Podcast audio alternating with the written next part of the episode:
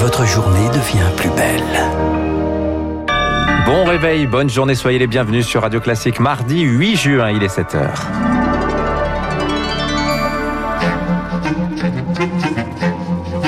6h30, 9h, la matinale de Radio Classique avec Dimitri Pavlenko. À la une ce matin, cette nouvelle carte postale d'Emmanuel Macron. Le chef de l'État est dans la Drôme aujourd'hui, à la veille de la réouverture des salles de restaurant. À Paris, les terrasses étendues vont devenir pérennes. Reportage. Coup de filet géant dans le monde du crime organisé. Des centaines de malfaiteurs piégés par une application créée par le FBI. On va vous raconter l'histoire. Et puis, l'ARN messager peut-il nous aider à traiter les cancers? Certaines pistes avèrent très prometteuses. Radio classique. Emmanuel Macron, Lucille Bréau. Il est aujourd'hui dans la Drôme. Deuxième étape de son tour de France, le chef de l'État au chevet des restaurateurs pour promouvoir l'art de vivre à la française à la veille d'une nouvelle étape du déconfinement. Les restaurants et les bars rouvrent demain en intérieur avec une jauge à 50%. Depuis le 19 mai, les terrasses tournent déjà à plein régime. C'est le cas à Paris où elles ont colonisé les trottoirs, les places de stationnement. Un dispositif que la mairie veut pérenniser du 1er avril au 31 octobre. Ce n'est pas du goût de tout le monde. François Villeman l'a constaté rue Marie-Louise dans le 10e arrondissement. Des éclats de rire, des bruits d'assiettes et de la musique. Un cauchemar sonore que cet habitant ne souhaite pas vivre constamment. Sous ses fenêtres sont installées une quinzaine de tables. Dès que vous êtes dans une rue avec 7 euh, restaurants, tout de suite, vous avez 300 euh, à 400 personnes dans une rue qui fait 75 mètres de long. Donc ça, c'est euh, pas acceptable. Il n'exclut pas de déménager si cela continue car les nuisances sonores perturbent sa vie quotidienne. On est obligé de fermer les fenêtres ou alors si on veut laisser les fenêtres ouvertes, on est obligé d'augmenter le son de sa télé, de sa radio, de sa musique. Ça vous rend irascible, ça vous empêche de dormir et euh, ça angoisse euh, beaucoup beaucoup de riverains. Ces extensions pourront s'installer sur les places de stationnement situées devant l'établissement et sur une place de chaque côté de celle-ci, un espace supplémentaire bienvenu pour le restaurateur situé au pied de l'immeuble. Ah ben je vais prendre déjà une serveuse de plus. Nous on n'a pas beaucoup de place donc ça nous permet d'avoir un peu plus de gens et des gens du quartier. Il ne comprend pas ceux qui craignent que la rue se transforme en terrasse géante. On est dans un endroit où s'il n'y a pas le restaurant, s'il n'y a pas des bars, on a l'impression que personne ne vit. Ça ramène de la joie, ça ramène de la fête, ça ramène tout ça. Des installations qui devront fermer à 22h. Les terrasses classiques, elles, pourront, comme avant, baisser le rideau à 2h du matin. À l'hôpital, la situation continue de s'améliorer. On est passé sous la barre des 2500 lits de réanimation occupés dans les Landes. La situation est désormais sous contrôle d'après les autorités sanitaires. Malgré la présence accrue du variant Delta, le déconfinement n'est pas remis en question. En Inde également, la situation s'améliore. Après une seconde vague dévastatrice, le pays souffle un peu. À Bombay, New Delhi, certaines restrictions ont été levées hier grâce à la baisse des contaminations. Mais si la crise s'atténue dans les grandes villes, les regards sont désormais braqués vers les zones rurales où la maladie continue de se propager, Rémi Vallès. Dans les villages de l'Uttar Pradesh, gigantesque état de 235 millions d'habitants rongés par la pauvreté, combattre l'épidémie revient souvent à se battre contre des moulins, résume l'infectiologue Santanu Chatterjee. Les médecins font du porte-à-porte pour convaincre les habitants de se faire tester ou vacciner, mais c'est très laborieux. Il y a beaucoup de méfiance et d'ignorance, de fausses informations qui circulent. Beaucoup pensent que le vaccin va les rendre impuissants, d'autres qu'ils vont mourir pendant le test. Certains pensent même que le Covid n'est pas une maladie, mais quelque chose que Dieu nous a offert. Aujourd'hui, en Inde, plus de la moitié des nouveaux cas et des décès sont répertoriés dans les zones rurales du pays, où faute de place dans les crématoriums, des scènes macabres se multiplient.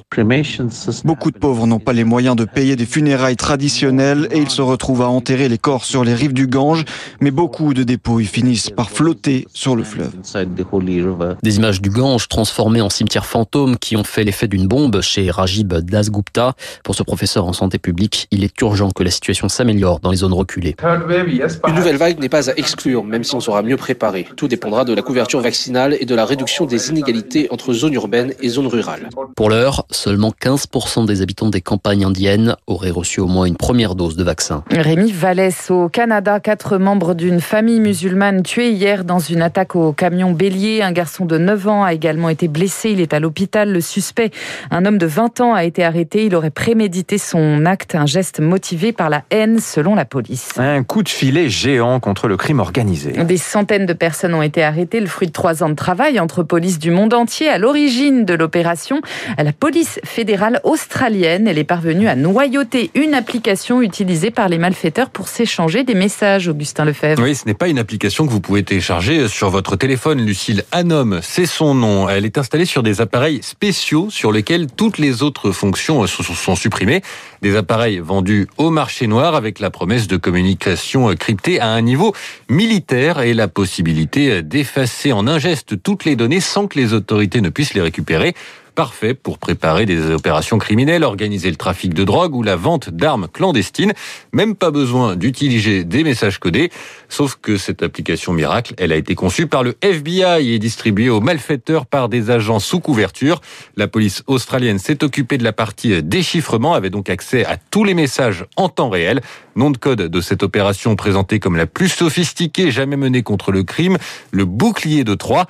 Dernier détail donné par les autorités, cette opération, elle est née d'une conversation entre agents américains et australiens autour de quelques bières. Incroyable histoire. Un nouveau médicament contre la maladie d'Alzheimer autorisé aux États-Unis. La Duel, mais le premier traitement approuvé là-bas depuis 2003. Il est produit par l'entreprise Biogène. Il ne s'attaque non pas aux symptômes, il s'attaque non pas aux symptômes, mais aux causes de la maladie. Une autorisation qui reste conditionnée à des essais cliniques. Après du traitement, 56 000 dollars par an quand même. Hein. Enfin, l'ARN messager va-t-il nous aider à guérir le cancer? Mise en lumière grâce au vaccin anti-Covid, cette technologie est désormais une piste prometteuse dans le traitement des cancers du sein, de la prostate ou encore du col de l'utérus, Rémi Pfister. L'idée, c'est d'identifier dans les cellules cancéreuses une protéine, c'est-à-dire une toute petite zone génétique qui est essentielle pour leur prolifération.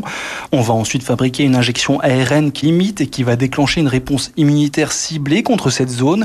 C'est beaucoup plus efficace que d'essayer d'avoir une réponse immunitaire contre tout le cancer qui serait moins puissante. C'est en fait une thérapie ciblée selon le cancérologue Philippe Le Tourneau de l'Institut Curie. L'objectif, c'est de mettre en contact le système immunitaire avec ces modifications de l'ADN qui sont à l'origine du cancer, qui va, on l'espère, déclencher tout le système immunitaire du patient pour aller reconnaître les cellules tumorales et les détruire. La difficulté, c'est de trouver pour chaque cancer la protéine à isoler qui va pouvoir être synthétisée, explique Iris Poporté, directrice de recherche pour la Ligue contre le cancer. Il faut que chaque cancer puisse avoir quelque chose de très spécifique pour qu'on puisse le cibler et le détruire.